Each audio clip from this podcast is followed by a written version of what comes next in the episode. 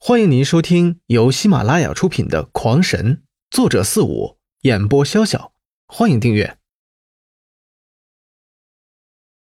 第四十五章，你们在四处追查我们时，殊不知在你们身后，牛鱼宗、长利宗、银刀宗、青夷宗、玉孝宗都在暗暗的盯着你们呢。当你们得到消息前来之时，也将他们引了来。为了不在争夺中输给你们，他们每一个宗都派出了两倍于你们的战力。哎，我之后的战斗那才叫麻烦呢。好了，不跟你啰嗦了，我杀！刘辉说罢，便是急冲而起，身影瞬间便出现在马空画上空。反手而握的巨大螳螂刀便砍了下来。看着刘辉的速度极快，马空化想也没想，便唤出自己的长剑，举剑相迎。当的一声巨响，两刃相交，马空化的剑便立刻被压下了许多，险些没有碰到自己的头。而就在他暗自庆幸时，当当又是两声巨响，他的剑再次被压低了半尺。而就在这时，他的眼角余光突的看到。两把巨刃正从下边捅来，急忙一个后撤闪身，险险的躲过了这一击。刘辉自知时间不多，不肯跟他磨蹭。这虚弥空间虽然强大，但是无时不刻不在消耗他的灵力，他必须要尽快的战胜对手，不然就是人家不打，自己也会耗死的。化身玉虎王，那马空话猛地高吼一声。身子急速的扭曲，变化成了一只雪白如玉的白虎，高达三米多，一对獠牙如匕首一样寒芒尽露，大吼一声便冲向了刘辉。我砍，我砍，我砍砍砍！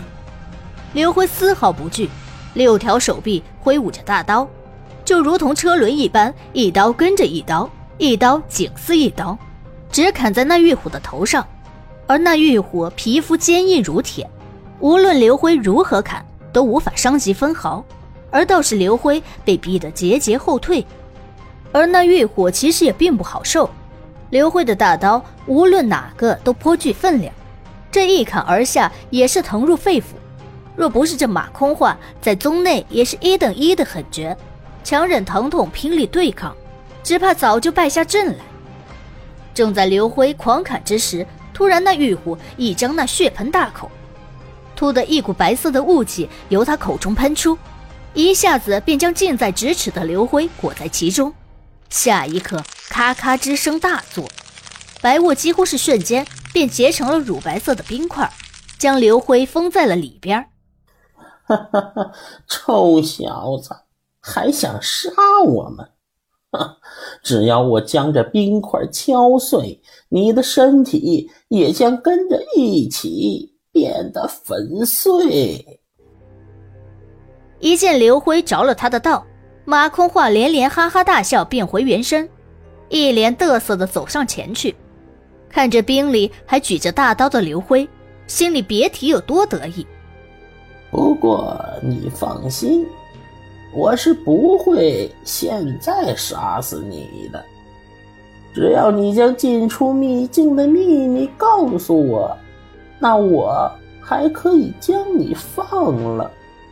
那马空话用手在冰块上比划了一下，却突的停下，似想到了什么，于是脸上露出了邪邪的坏笑。显然，他根本就没有想将这秘密告诉宗理，而是要留下独享的。你这个混蛋！正在这时，他突的被什么咬了一口，急忙扭头看去，却是什么也没有看到，只觉得一股火热的东西流入自己的身体。而就在他回头之际，一不小心便碰到了那冰块，咔的一声，冰块裂碎。不要！他惊呆了，因为他知道，如果这冰碎了，就将代表着里边的刘辉必死无疑。到那时，他可是竹篮打水一场空了。我在冰，为了不让这冰块继续碎裂，他急忙手指连动，一道道纸咒打出，想接着喷那白色雾气。准备将那冰完全的裹在其中。但是下一刻，他便感觉一股火热的能量在自己体内流窜，冰能力完全无法施展。轰的！就在这时，那冰块突然爆裂开来，接着两把螳螂刀已按在他的肩头，而四把长刀也是刀刀从他身体透体而过。听众朋友们，本集已播讲完毕，请订阅专辑，下集更精彩。